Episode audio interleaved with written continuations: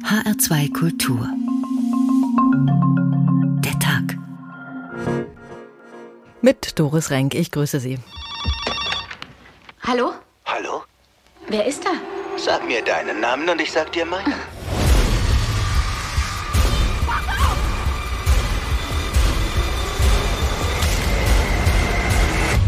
Hallo Sydney.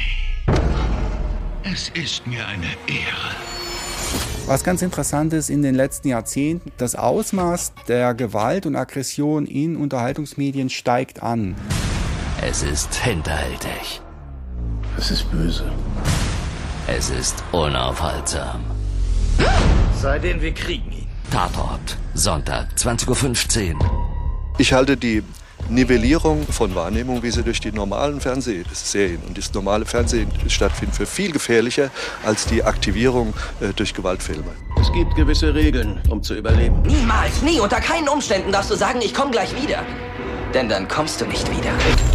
Und was immer diese Verbindung ist, es hat uns alle hierher zurückgeholt. Und ich werde nicht schlafen, bis er tot ist.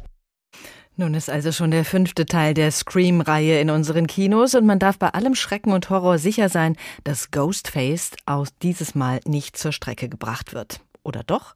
Das Ende ist gar nicht so wichtig, denn es geht darum, den Angstschweiß auszuhalten, die Gefahr zu sehen, aber nicht wirklich bedroht zu sein. Für diesen Effekt braucht es gar nicht immer drastische Szenen, vielfach reicht schon ein ganz kleiner Mord im bürgerlichen Milieu. Und da kommt dann noch der Reiz dazu, dass man als Zuschauer oft mehr weiß als die handelnden Personen oder mindestens so viel wie die Ermittler und mitdenken, mitraten kann, wer der Täter ist. Krimi hat vor allem im Fernsehen nach wie vor Hochkonjunktur und und man wundert sich doch immer wieder, wer die alle gucken soll. Worin besteht die Faszination des Schreckens? Und seid ihr willig, so zeige ich Gewalt. Angst und Schrecken in Film und Fernsehen, so haben wir diese Sendung überschrieben. Meine persönliche Gewalttoleranz ist sehr niedrig. Für mich reicht schon, wenn die Protagonistin eines Films zum Beispiel in eine dunkle, einsame Tiefgarage reinfährt und die Musik das entsprechend begleitet. Ich will dann gar nicht sehen, was dann passiert. Bei meiner Kollegin Hadice Haruna Oelker ist das eigentlich ähnlich und doch ganz anders. Sie bleibt trotz des Gruseleffektes dran, obwohl auch sie den Impuls hat, auszuschalten.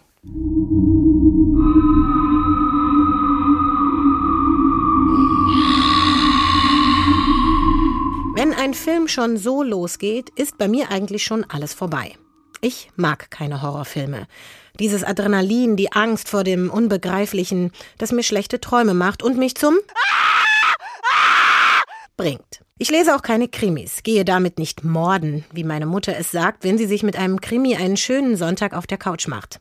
Das sind mir zu viele Bilder im Kopf. Die lasse ich mir eigentlich nur auf der Leinwand gefallen. Und das meistens sonntags.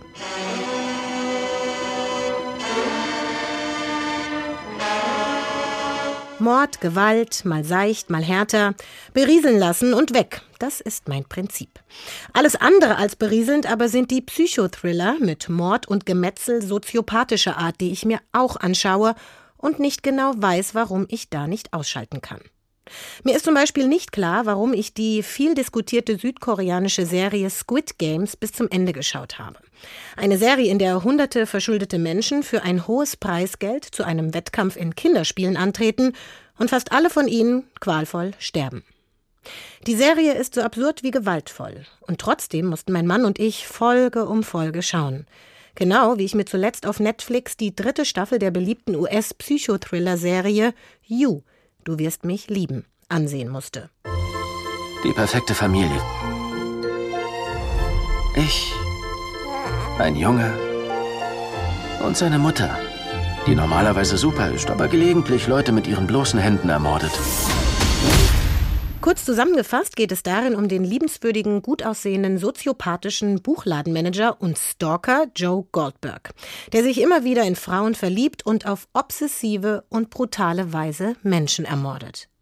Mit schönen Bildern, idyllischen Landschaften und überraschenden Plot-Twists, wie zum Beispiel eine gläserne Gefängniszelle im Keller eines altbackenen Buchladens, fühlt sich dieser Film so realitätsfern an, dass man die unangenehmen Gefühle beim Schauen fast vergisst. You ist dreist, schockierend mit wenig Moral. Kritisch betrachtet werden darin Gewalt gegen Frauen als Entertainment und patriarchale Vorstellungen auf romantische Weise verhandelt. Ja, es ist so erschreckend wie faszinierend zugleich, weil in Staffel 3 Goldberg zusammen mit seiner soziopathischen Ehefrau dann Menschen niedermetzelt, ersticht, mit der Axt erschlägt oder im Keller in der Zelle einsperrt. Irgendwann ist es dann auch egal, wie viele Tote es sind. Der Mord an ihnen wird so beliebig und wirkt abstumpfend, stelle ich fest. Apropos abstumpfen. Diesen Effekt gibt es auch. Und ich lese, dass sich bei Filmen dieser Art die Angst vor der Realität verliert, weil es Massenmörder schließlich wirklich gibt. Interessant. Das erklärt mir zumindest, warum ich bei Gewalt an Kindern oder Vergewaltigungsszenen abschalte, weil ich mich damit nämlich nicht auseinandersetzen will. Gewinnen wir also der ganzen Gewalt im Film etwas Positives ab, nämlich, dass wir darüber reden. Das tun wir. Faszination Gewalt, die gibt es. Es gibt auch Studien, die eben zeigen, dass der Konsum von Gewaltszenen dazu führen kann, Stress abzubauen. Dass daraus nicht automatisch folgt, dass auch die Zuschauer gewalttätig werden. Im Gegenteil. Es gibt aber auch Studien, die belegen, dass das Anschauen von Gewalt auf dem Bildschirm durchaus Einfluss haben kann auf die Gewaltbereitschaft. Es gibt einen Abstumpfungseffekt, haben wir auch gerade schon gehört. Es kommt natürlich sehr darauf an, wer was wann schaut. Ulrich Sonnenschein hat sich in seiner Eigenschaft als Filmredakteur schon sehr viele Filme, auch solche mit krassen Gewaltszenen, angeschaut. Es gibt ja immer wieder die Diskussion darüber, ob denn so viel Gewalt im Film sein muss. Gehen wir es doch mal ganz generell an. Was hat Gewalt auf der Leinwand zu suchen? Gewalt ist Teil des gesellschaftlichen Lebens. Gewalt kommt vor in verschiedensten Formen, in verschiedensten Ausformungen. Und das vom Film oder von der Leinwand fernzuhalten, wäre absurd. Das hieße, einen Teil des Lebens, des normalen Lebens tatsächlich äh, auszublenden. Es steht jedem frei, wie die Kollegin gerade gesagt hat oder auch wie Sie in Ihrer Kopfmoderation gesagt haben, sich dem auszusetzen. Man kann eskapistisch sagen, ich möchte mit Gewalt nicht konfrontiert werden, weder im Leben noch in der Fiktion. Das ist völlig legitim. Auch zu sagen, Vergewaltigung oder der Gewalt an Kindern, dem möchte ich mich nicht stellen und mit dem möchte ich mich nicht konfrontieren. Aber die Konfrontation kann passieren und wenn sie dann unwillkürlich passiert, also über Dritte sozusagen induziert, dann kann es sein, dass der Schrecken umso größer ist. Mhm. Wir haben das ja auch gerade schon schön beschrieben gehört. Manchmal möchte man eigentlich als ersten Impuls so ausschalten, aber dann ist da doch eine Faszination aus, die vom Bösen ausgeht, von der Gewalt. Was macht diese Faszination aus? Ja, das ist so ein bisschen wie ein Zoobesuch, würde ich sagen. Man konfrontiert sich mit dem Löwen oder dem Tiger, weiß aber den sicheren Zaun zwischen dem Tier und einem selbst. Die Gewalt, die Gefahr, alles das ist ja eingefangen in der Fiktion, auf der Leinwand, im Fernsehen. Man kann spüren, was es ausmacht, Gefahr zu empfinden und Angst zu haben. Den Schrecken spürt man sogar physisch in der Magengrube, aber man weiß, es bleibt relativ ungefährlich. Man wird nicht sterben, man wird nicht konfrontiert mit einem bösartigen Gegenüber und so hat man tatsächlich die Möglichkeit, psychisch etwas zu verarbeiten, was man physisch nicht erleiden muss. Und das, denke ich, ist eine große Leistung der Fiktion. Ob nun im Buch, wie bei der Mutter der Kollegin, oder im Film, wie bei Ihnen und bei mir. Gewalt ist ja nun ein sehr umfassender Begriff. Man kann gewalttätiges Verhalten sehr detailliert darstellen. Man kann es auch nur andeuten und der Fantasie des Zuschauers viel überlassen. Welche Ästhetik erzeugt Gewalt im Film? Ja, das ist ein wichtiger Punkt. In dem Moment, wo man sagt, äh, man deutet es nur an, ist es, glaube ich, äh, nicht mehr in der Hand desjenigen, der die Fiktion erzeugt. Da arbeitet dann das eigene Gehirn, stellt eigene Bezüge her zu Erlebtem, zu Erinnertem und kann unter Umständen sehr viel heftiger werden als das, was man auf der Leinwand zu sehen bekommt.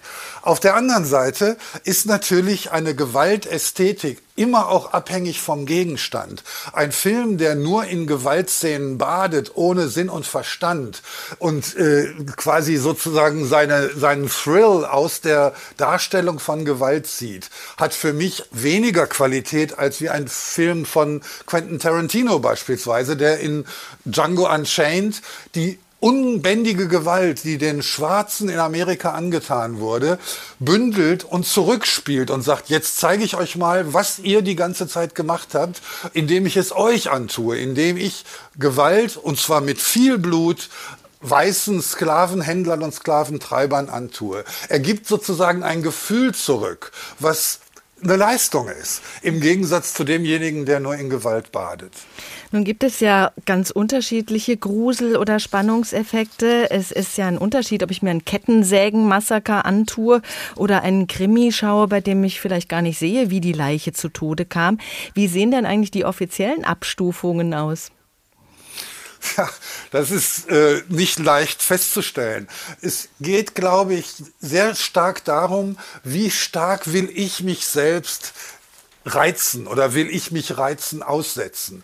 Und das muss jeder für sich selbst entscheiden. Also meine Schwester beispielsweise findet den Tatort schon zu gewaltvoll. Und es reicht für sie, die Melodie zu hören, um sich vorzustellen, was an Gewaltszenen in der bürgerlichen Mittelschicht, wo der Tatort ja in der Regel spielt, passieren wird. Andere brauchen da mehr, weil sie äh, sich stärker fordern wollen. Und diese Abstufungen sind hoch individuell. Also jeder muss für sich selbst entscheiden, auf welcher Ebene er Gewalt erfahren, verarbeiten und kanalisieren möchte.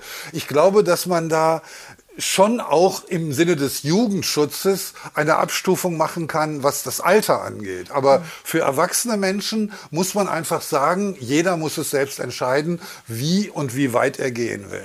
Oft geht es ja nicht nur um Horror, da wird auch mit völliger Überzeichnung gearbeitet. Sie haben Quentin Tarantino erwähnt.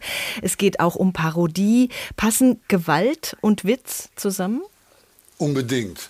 Ich glaube, dass Witz ein wahnsinnig wichtiges Moment ist, um Gefühle zu lösen, um Verspannungen zu lösen. Ich glaube, dass Witz aus keinem Genre wegzudenken ist. Und sei es noch so tragisch, sei es noch so ergreifend. In dem Moment, wo ein Witz kommt, lösen sich Dinge und man kann wieder neu gucken und frisch Luft holen. Der Witz ist ein unglaublich wichtiges Mittel, um in jeder Form von Erzählung einen ja, eine Blockade zu lösen oder einen Schritt zu tun, den man nicht erwartet und nicht gewohnt ist. Also das Ungewohnte sozusagen plausibel zu machen, das kriegt man unglaublich gut durch den Witz. Es gibt ein irisches Sprichwort, der Witz ist der, Leib, der Leibdiener des Kummers. Und das ist ganz wichtig. Wenn man Kummer hat, kann man das durch Witz lösen, ohne ihn zu bewältigen oder, oder wegzuschieben, sondern der Witz hilft bei der Verarbeitung. Ulrich Sonnenschein, Filmredakteur im Hessischen Rundfunk, vielen Dank. Was den einen schaudern lässt, lässt den nächsten völlig kalt. Das ist bei Gewaltdarstellungen im Fernsehen so und wurde auch schon thematisiert, als es noch gar keine Filme gab. In Grimms Märchen. Von einem, der auszog, das Fürchten zu lernen.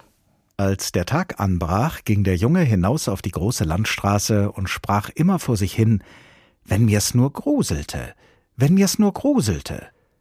Da kam ein Mann heran, der hörte das Gespräch, das der Junge mit sich selber führte, und als sie ein Stück weiter waren, dass man den Galgen sehen konnte, sagte der Mann zu ihm Setz dich da runter und warte, bis die Nacht kommt, so wirst du schon noch das Gruseln lernen.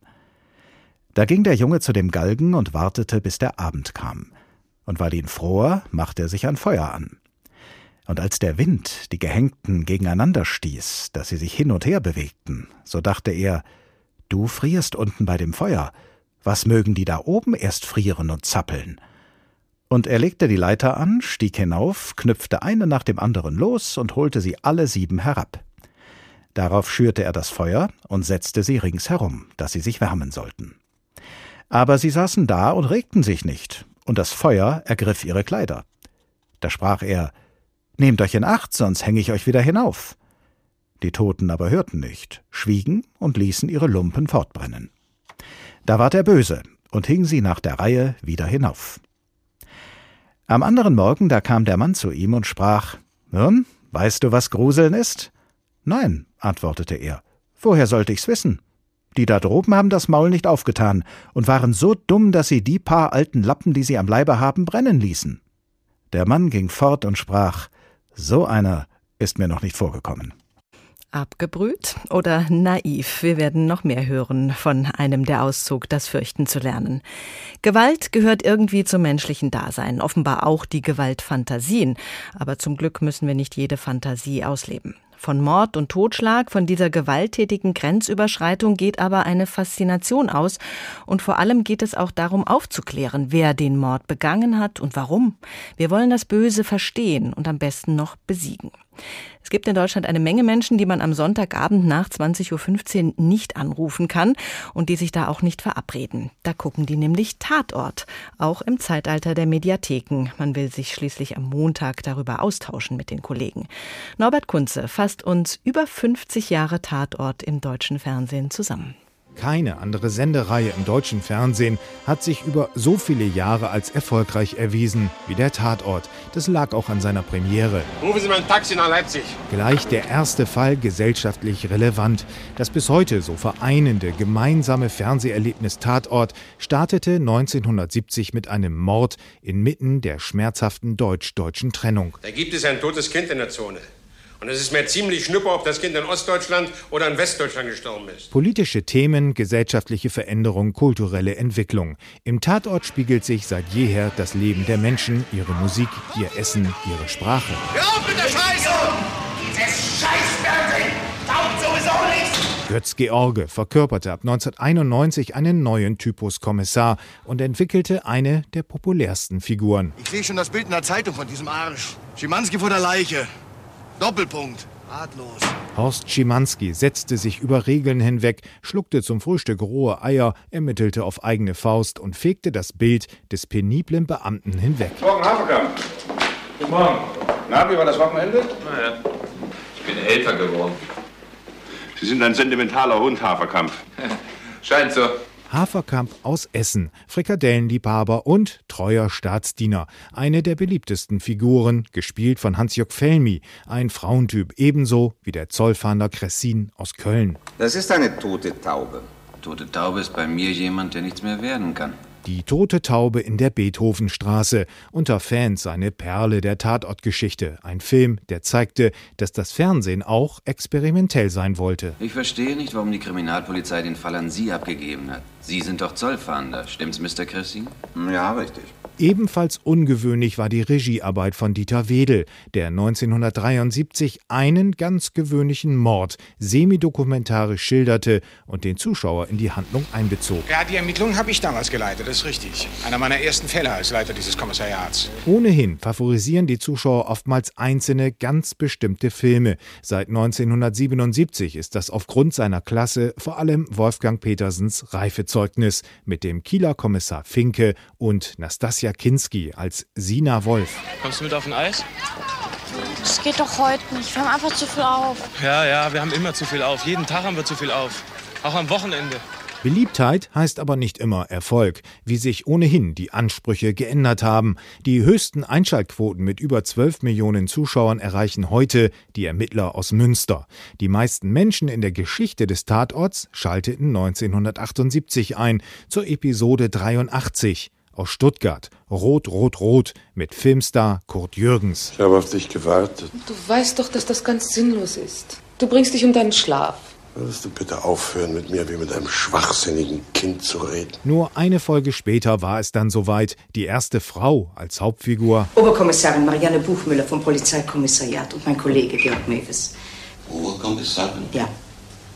Heißt das, Sie sind die Vorgesetzte von diesem Herrn? Nicole Hesters übernahm damals die Vorreiterrolle und hatte starke Nachfolgerin. Ihre neue, wie heißt sie? Fräulein Odenthal. Fräulein Odenthal hat selbst gesagt. Na, dann muss es ja stimmen. Das Fräulein Odenthal ist seit 1989 dabei, mittlerweile also die dienstälteste Polizistin im Tatortkosmos. Bilden Sie sich bloß nicht ein, Sie könnten uns hier auf die Dauer anlügen. Wir kommen Ihnen schon auf Ihre Schliche. Ihnen und Ihre sauren Komplizen.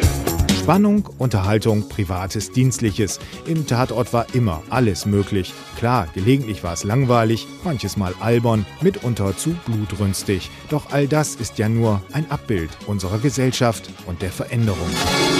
Wenn äh, unsere Nachkommen irgendwann mal etwas über die Bundesrepublik dieser Jahrzehnte wissen wollen, dann brauchen sie nur alle Tatorte anzugucken, dann wissen sie, was hier im Lande los war. Der Tatort als zeitgeschichtliches Dokument, das ist auch mal ein Aspekt.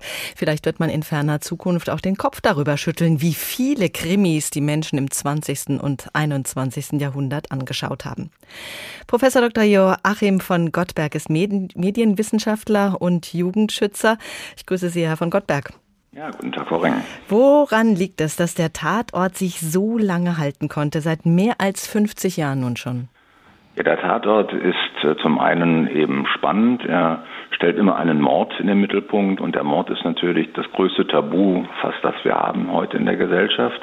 Und das, was der Tatort geschafft hat, ist sozusagen immer Zeitströmungen aufzugreifen. Also zum Beispiel, was Sie vorhin ja auch schon gesagt haben, äh, die Frau kommt plötzlich als Detektivin der. Das war früher unmöglich gewesen. Der Tatort hat also immer im Grunde geguckt, was passiert in der Gesellschaft, welches Interesse ist da, was für Themen sind da. In den 70er Jahren gab es Götz-George, der schon mal fünfe Grade sein ließ und sich nicht immer an die Regeln gehalten hat und so weiter. Also der Tatort hat eigentlich immer verstanden, äh, Zeitgeist äh, zu bedienen, ihn aufzugreifen und auch weiterzuentwickeln. Insofern ist der Tatort sicherlich, wie Sie schon gerade richtig in Ihrer Darstellung äh, beschrieben haben, immer etwas, was sozusagen ein, ein, ein Bild wirft auf den gegenwärtigen Zustand der jeweiligen Republik.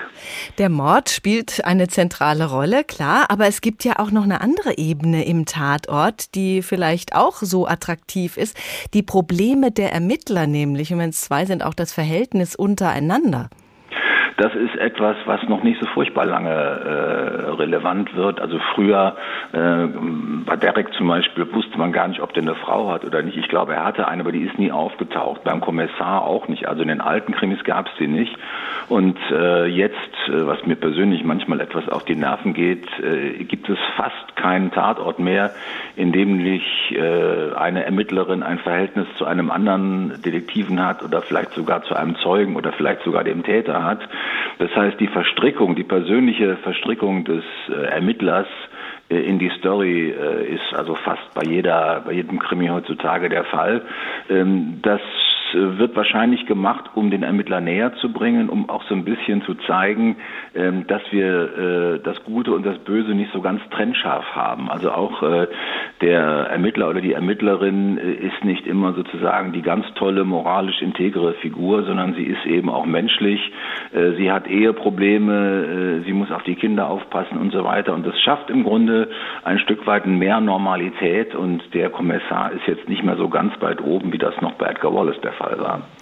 Gewalt kommt im Tatort oder Polizeiruf in, ich sag's mal, gut aushaltbaren Häppchen auf den Bildschirm. Ja. Und wenn es mal mehr wird, dann wird das auch regelmäßig öffentlich diskutiert. Mhm. Wie hat sich das denn verändert, was gezeigt wird und was nicht? Kann man da eine Art Gewöhnung feststellen? Braucht es heute mehr Gewaltdarstellung, um die Menschen vor den Bildschirm zu locken, als vor 30 oder 40 Jahren?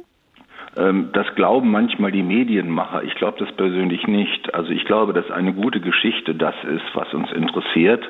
Äh, und wir mögen es manchmal gar nicht so sehr, wenn Gewalt zu detailliert äh, gezeigt wird. Das Interessante ist, aus der Medienforschung kann man sagen, ähm, dass äh, sozusagen harte Gewalt, die kaum zu ertragen ist, in der Regel weniger wie soll man sagen, gewaltfördernde Tendenzen hat als erträgliche Gewalt. Also Gewalt, die wir ertragen können, die geht viel die, uns leichter von der Hand, die können wir viel besser nachvollziehen und äh, aus der Forschung weiß man, dass eine solche Gewalt also eher aggressionsfördernd wirkt als eine Gewalt, die äh, fast unerträglich ist. Das hängt mit Empathie zusammen, also wie wir uns quasi in die Opfer hineindenken können. Und äh, wenn wir beim Opfer zum Beispiel keinen Schuss sehen, wenn wir keine, kein Blut sehen, äh, wenn er einfach nur erschossen wird, wir sehen quasi, wie die Kugel aus der Pistole kommt und dann fällt er einfach um, dann können wir das ganz gut ertragen. Also ähm, für den Zuschauer ist das angenehmer und die Resonanzen des Publikums sind wahrscheinlich da auch nicht so hart.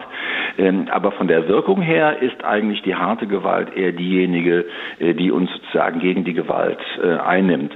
Natürlich gibt es Gewöhnungseffekte, also vieles von dem, was man heute zeigen kann, hätte man vor 20, 30 Jahren über überhaupt nicht zeigen können. Ähm, da gibt es Gewöhnungsprozesse, kann man böse sagen. Ich glaube aber, es gibt einfach Verarbeitungsprozesse. Wir wissen einfach inzwischen aufgrund unserer äh, Sehtradition, dass es eben sich um Fiktion handelt und äh, das wilde Tier des Horrorfilms oder des Krimis sitzt sozusagen im Käfig. Das heißt, wir können das in einer, wie soll man sagen, kontrollierten Distanz erleben. Wir können also eine Angst entwickeln beim Zuschauen, die fast so stark ist, als wären wir in der Situation selbst drin. Aber wir wissen jederzeit, ich kann notfalls die Augen zumachen.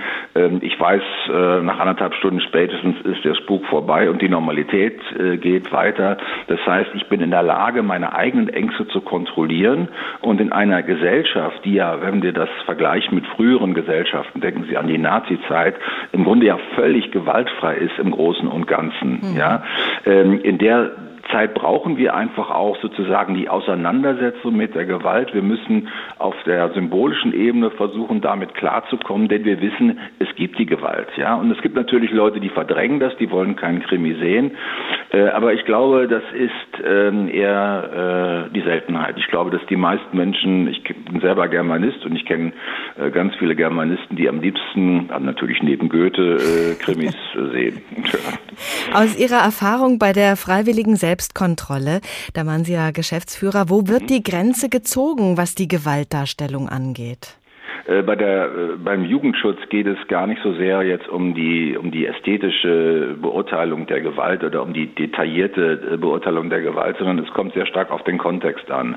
Also wenn ich beispielsweise Gewalt so darstelle, dass ich als Zuschauer das Gefühl habe, das ist normal, das darf man machen, das ist in dem Augenblick auch gerecht, ähm, dann ist sozusagen das Wirkungsrisiko, dass ich Gewalt für mich anwende oder annehme als ein erlaubtes, normales Mittel, um Konflikte zu lösen, als viel größer erachtet. Wenn aber Gewalt von vornherein vom Bösen dargestellt wird, von jemandem, den ich nicht leiden kann, von jemandem, von dem ich genau weiß, dass er unmoralisch ist, dass er äh, Leute betrügt und so weiter, dann ähm, lehne ich die Gewalt eher ab und ich freue mich schließlich, wenn am Schluss des Filmes äh, dieser Mensch im Knast landet.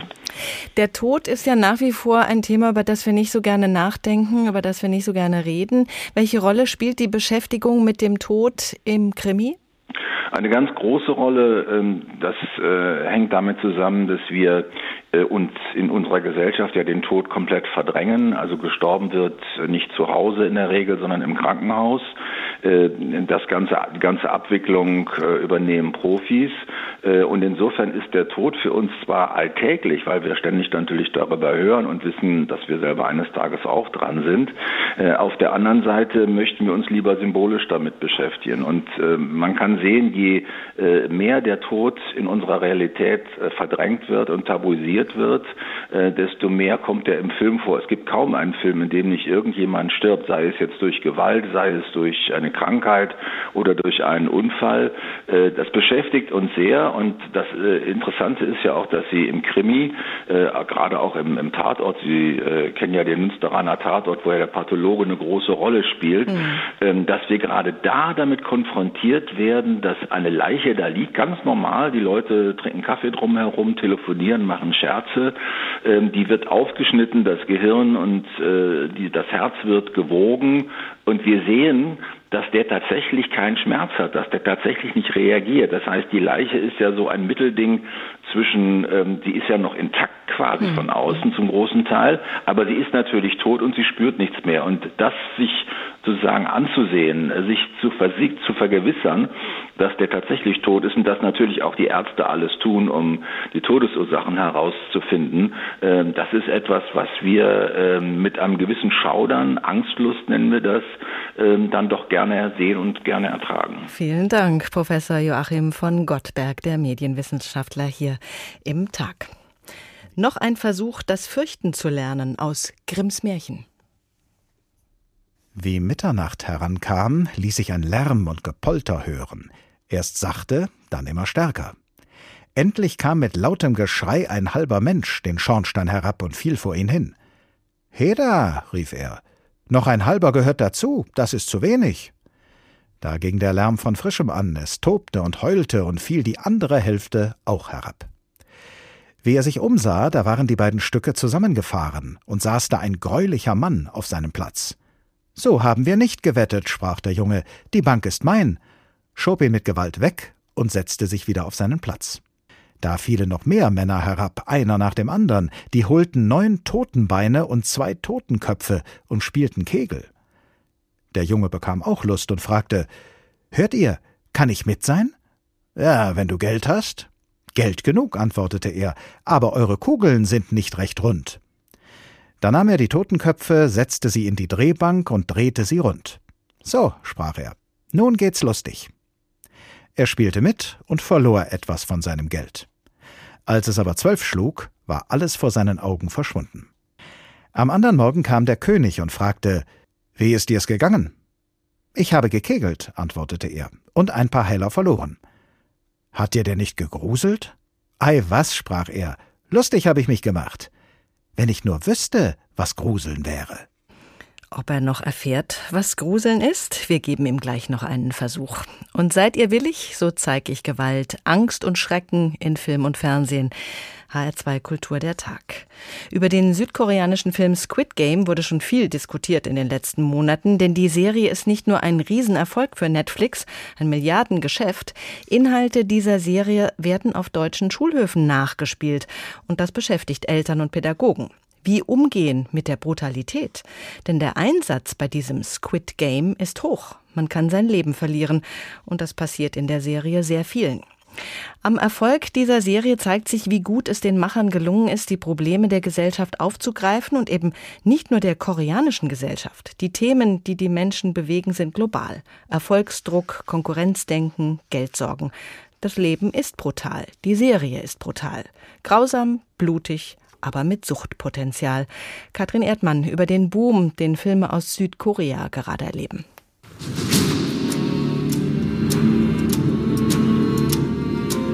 Alle hier Anwesenden stehen mit einer riesigen Schuldensumme am Abgrund. Das Skript für Squid Game hat der Autor schon vor zehn Jahren geschrieben, aber es ist aktuell wie nie. Denn nicht zuletzt durch die Pandemie ist die Privatverschuldung in Südkorea stark gestiegen, sagt Wirtschaftswissenschaftler An Jingol von der Sangju-Universität. Ein Grund ist, dass es der Politik nicht gelungen ist, den überhitzten Immobilienmarkt in den Griff zu bekommen. Die Leute haben gedacht, von dem Boom wollen wir auch profitieren, haben investiert und sehr hohe Kredite aufgenommen. Vor allem unter jungen Koreanerinnen und Koreanern sei so der Begriff Investiere deine Schulden entstanden. Doch inzwischen können viele ihre Kredite nicht mehr bedienen. Jeder Koreaner steht im Durchschnitt mit 30.000 Euro in der Kreide, so der Ökonom. Hinzu kommt, gerade in einer Stadt wie Seoul wird das Leben immer teurer, die Mieten sind in die Höhe geschossen und viel Geld fließt auch in die Bildung. Koreanische Eltern wollen ihre Kinder um jeden Preis auf eine Universität bringen.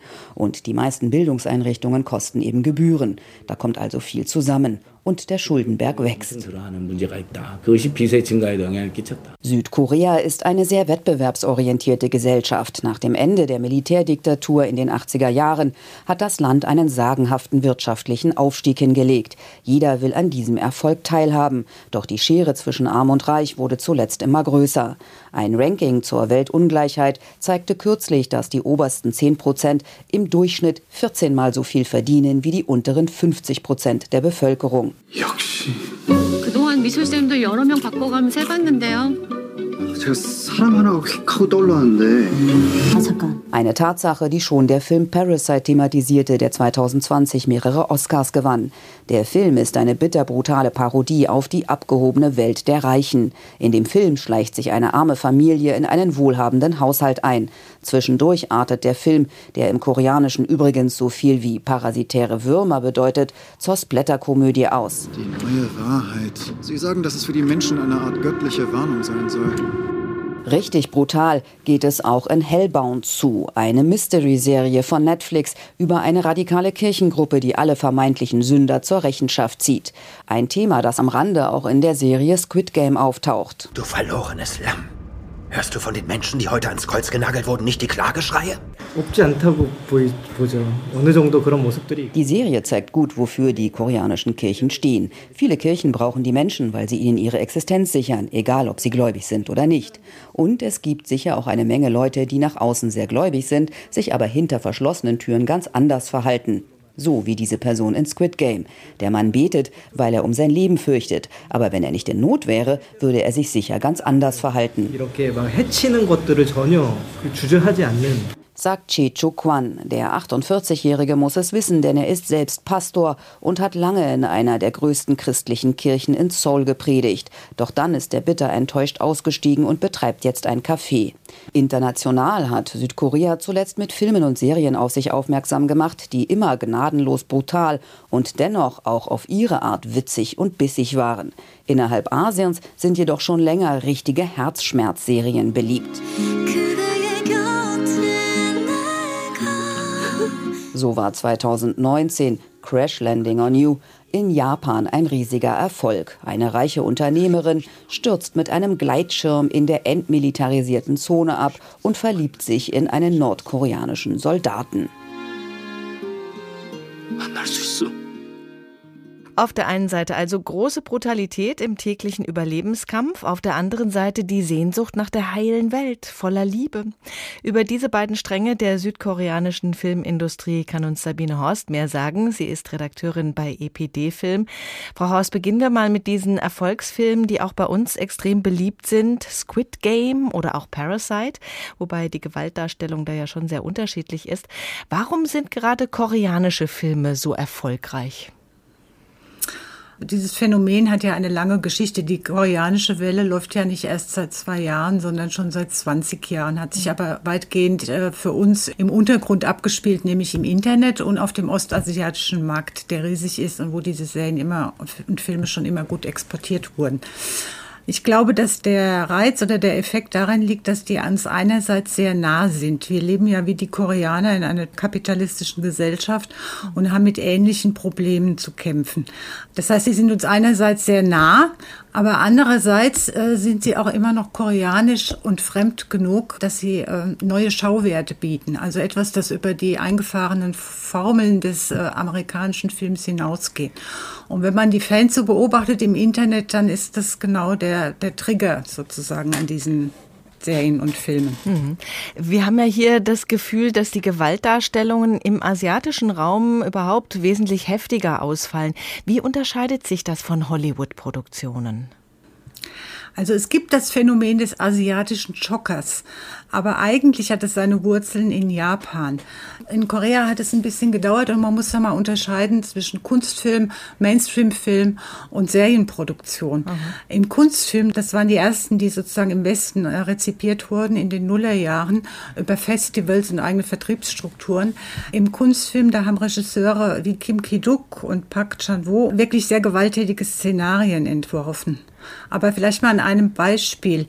Die Insel von Kim Ki-duk, das ist ein ausgesprochener langsamer Film mit vielen Landschaftsaufnahmen, der ein ganz subtiles Netz sexistischer Gewalt entfaltet.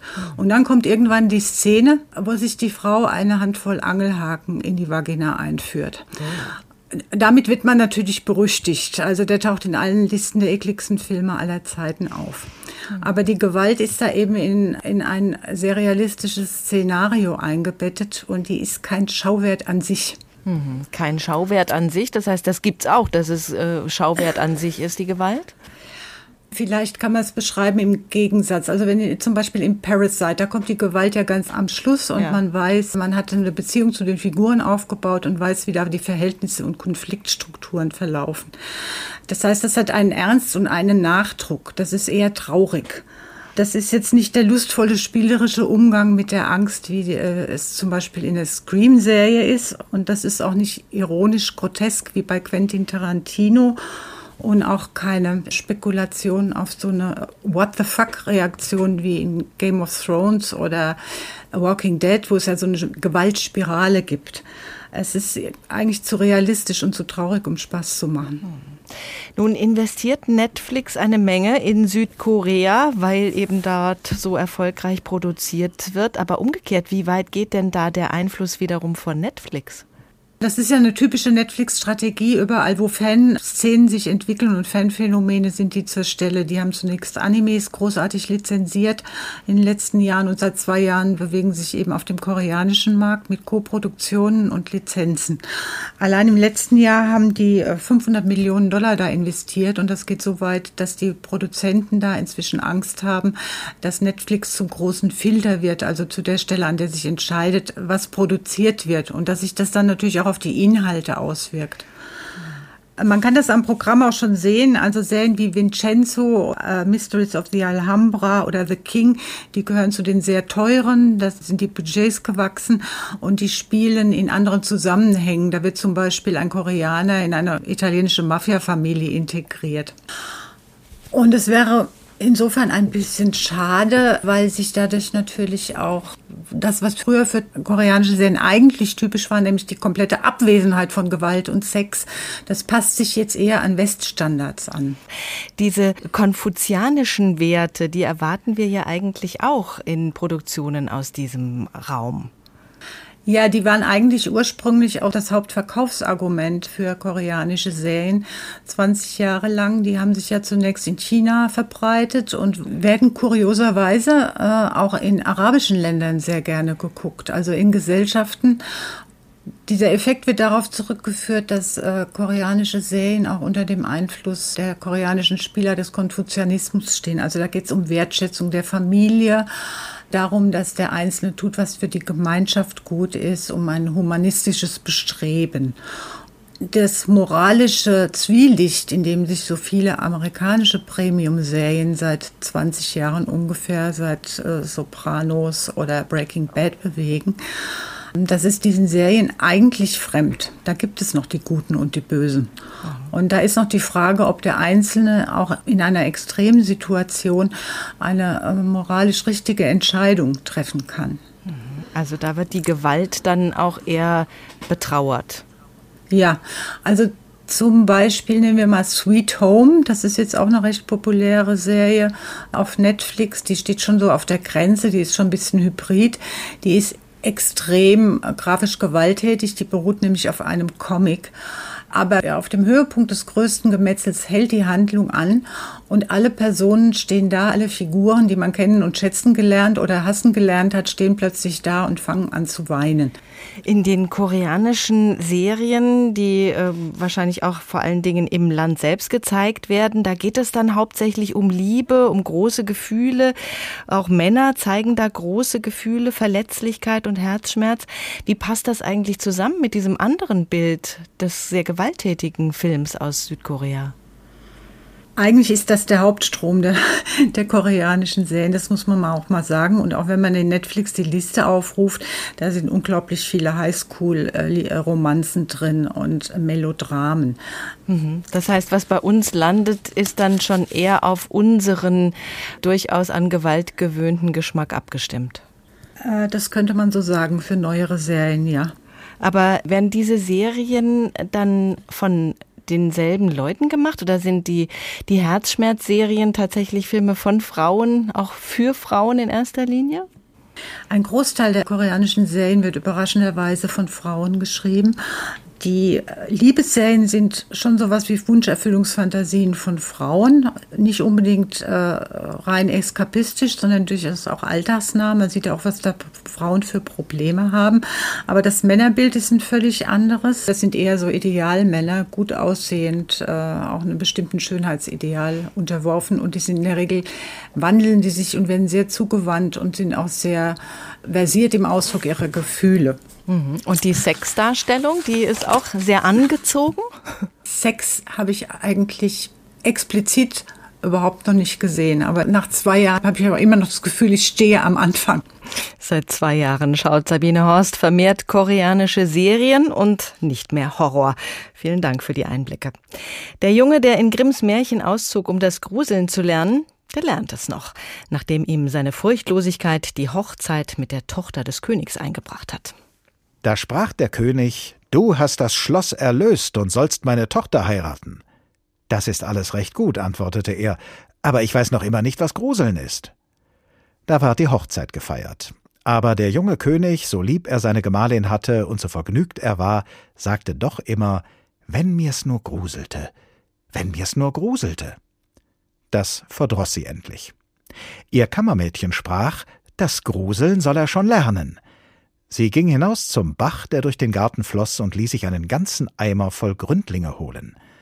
Nachts, als der junge König schlief, musste seine Gemahlin ihm die Decke wegziehen und den Eimer voll kalt Wasser mit den Gründlingen über ihn herschütten, dass die kleinen Fische um ihn herum zappelten. Da wachte er auf und rief Ach, was gruselt mir, was gruselt mir, liebe Frau. Ja, nun weiß ich, was Gruseln ist. Leichen und Spukschlösser haben dem Jungen, der auszog, das Fürchten zu lernen, nichts ausgemacht, aber ein Eimer mit kaltem Wasser und vielen kleinen Fischen drin, die ihm im Schlaf über den Kopf geschüttet werden, die tun ihre Wirkung.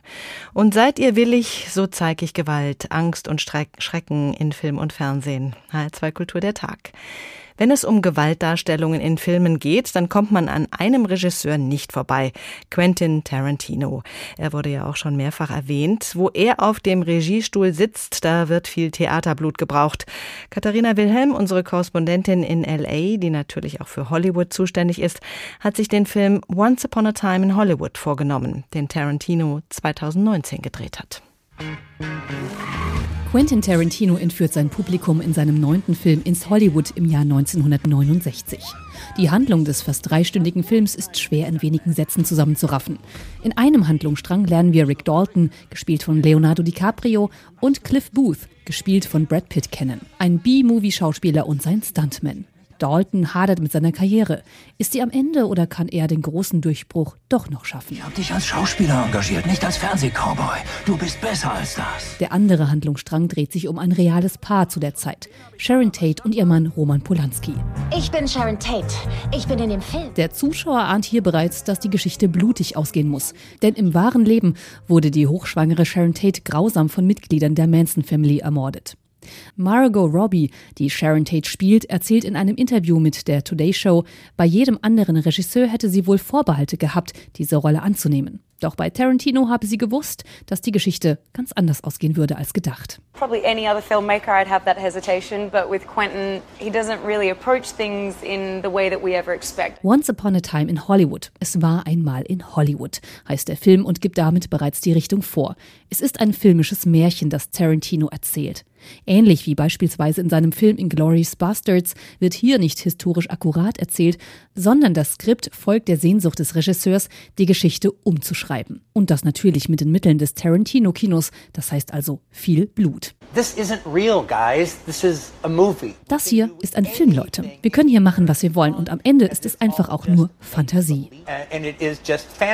So Tarantino im Fernsehinterview. Doch das wahre Leben und das Filmmärchen treffen eben auch aufeinander.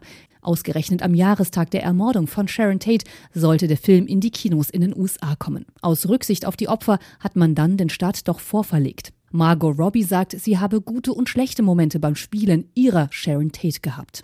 Sometimes very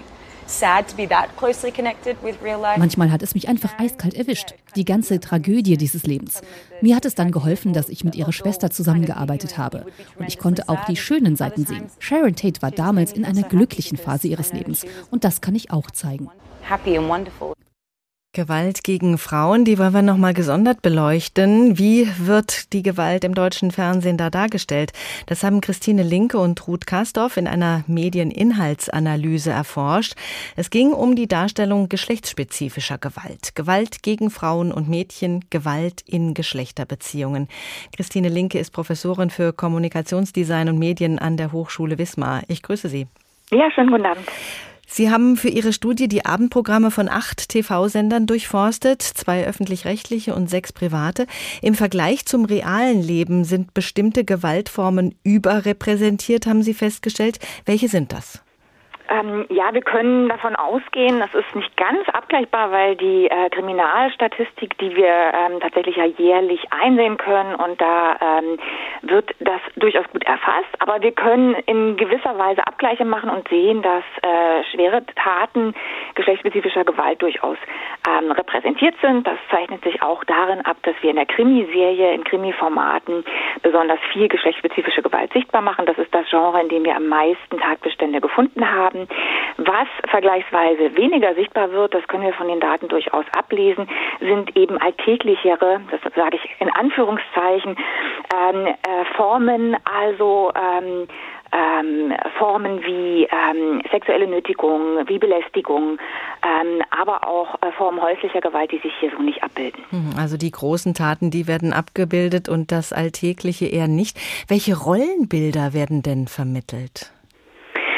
Auch das ist eine komplexe Frage. Wir haben ja versucht, erstmal, weil so eine Studie ist bis dato noch nicht da, und wir haben ja versucht, ähm, mal einen Überblick zu geben, was passiert beim deutschen Fernsehen. Finden wir geschlechtsspezifische Gewalt? Wo finden wir die? Und ähm, natürlich ist es so, dass wir äh, das ähm, wirklich in allen Formaten finden, vornehmlich mit Krimi. Ähm, wir finden es durchaus aber auch in der Information in der Unterhaltung. Und hinsichtlich ähm, der Rollenbilder zeichnet sich eben durchaus ab, dass der Fokus häufig eben nicht auf den Betroffenen und Opfern liegt. Das ist vielleicht der wichtigste Befund. Wir haben nur in acht Prozent der Sendungen, die wir betrachtet haben, wirklich eine differenzierte Perspektive der Betroffenen, die deutlich wird. Und wir finden das ähm, durchaus problematisch, weil wir der Meinung sind, dieses Problem geschlechtsspezifischer Gewalt, und das ist ja ein Thema, mit dem sich Gesellschaft, aber auch Medien auseinandersetzen müssen, wird nur unzureichend nachvollziehbar für die Zuschauenden. Mhm. Und was hat das für Folgen? Wie könnte denn die Gewaltdarstellung im Film dazu beitragen, dieses Problem Gewalt gegen Frauen und Kinder zu lösen? Mhm. Also wir ähm, wünschen uns natürlich eine differenzierte Betrachtung. Ähm, das heißt nicht immer, dass sozusagen es im Fokus eine Handlung stehen muss. Wir sind aber der Meinung, dass Medienschaffende, wenn sie dieses Thema adressieren, sich da verantwortungsvoll nähern. Wir haben häufig äh, durchaus stereotype Darstellung oder ganz reduktionistische. Das heißt, es wird eben so nebenbei miterzählt, es wird so einen Handlungsstrang der Figur mitgegeben, um Tiefe zu geben. Und eigentlich wird ja die Tiefe eben gerade nicht geschaffen, weil das nur randständig ähm, und nur oberflächlich behandelt wird. Und wir ähm, denken, dass es sehr wichtig ist, sich diesem Thema eben grundlegender zu, äh, zu widmen und damit eben auch nicht nur Leid und vielleicht auch Voyeurismus möglich zu machen, sondern durchaus ähm, auch Prävention deutlich zu machen und vielleicht auch stärker auf die Ursachen geschlechtsspezifischer Gewalt zu fokussieren. Die sind nämlich häufig in strukturellen, also in gesellschaftlichen Zusammenhängen, häufig auch in Ungleichheitsverhältnissen ähm, verwurzelt. Sie haben auch festgestellt, dass die Gewalt gegen Frauen und Kinder auch in Kinder- und Familienfilmen gezeigt mhm. wird. Das überrascht ja. Ja, es hat uns tatsächlich auch überrascht. Das Sample, das haben Sie ja bereits äh, erwähnt, haben wir, wir haben also die Zeit ausgewählt, in der die meisten Menschen Fernsehen, die Pre-Primetime und Primetime. Nichtsdestotrotz laufen da auch Formate, die sich eher an Kinder oder Familien richten, Animationsfilme am Samstagabend zum Beispiel. Ähm, äh, und da haben wir äh, überraschenderweise durchaus Tatbestände gefunden, auch teilweise wirklich auch äh, schwere ähm, Straftaten, die manchmal dann aber in so einem fantastischen Möglichkeitsraum sind, also eben in, in ja, animierten Unterhaltungsformaten. Und gleichzeitig, das ist, wenn man dann eben wirklich den Blick darauf fokussiert, ähm, ist eben im Kern der Handlung des Familienfilms, dass da die Familienmutter plötzlich von dem Antagonisten ähm, attackiert wird, weil sie eben nicht seine Partnerin werden will und äh, zur Strafe daraus äh, bedroht er sie und die Familie. Ja. Und das im Kern der Handlung ist durchaus was, was wir äh, reflektieren sollen. Und ich glaube, wir und vielleicht auch die Medienmacherinnen selbst ähm, haben das gar nicht so auf dem Schirm häufig. Wir haben das ja von den koreanischen Serien gehört, die oft von Frauen produziert werden, dass es da so ein idealisiertes Männerbild gibt, eine Wunschvorstellung vom tollen, gefühlvollen Mann. Ändert sich da auch was im deutschen Fernsehen? Wird man da jetzt bewusster? Ich hoffe, es ist es braucht eine Debatte und ich glaube, die ist auch ähm, losgetreten und wir haben ja auch eine, die Branche ist ja auch sehr differenziert. Also wir finden, das ist vielleicht auch nochmal zu erwähnen, wir haben wirklich viel zu problematisieren, aber wir finden auch Beispiele, die ähm, uns aufhören lassen, die wir als Leuchttürme bezeichnen und die zeigen, dass man auch in äh, Unterhaltungsformaten, in Fernsehfilmen äh, differenziert und ähm, auch äh, lösungsorientiert berichten kann, beziehungsweise auch Geschichten erzählen kann, die unterhalten und gleichzeitig ein differenziertes Bild für zum Beispiel eine Familienkonstellation und häusliche Gewalt zeigt und auch zeigt, wie Menschen sich Hilfe holen können oder selbst auch ermächtigend aus diesen Situationen rausfinden. Professor Christine ja. Linke, ganz herzlichen Dank. An Gewalt kommt man kaum vorbei in Film und Fernsehen. Schließlich ist das Leben auch oft brutal. Und seid ihr willig, so zeig ich Gewalt, Angst und Schrecken in Film und Fernsehen. Das war HR2 Kultur der Tag. Unsere Sendungen finden Sie auch im Internet auf hr2.de oder in der ARD Audiothek. Viele davon sind ziemlich gewaltfrei. Mein Name ist Doris Renk.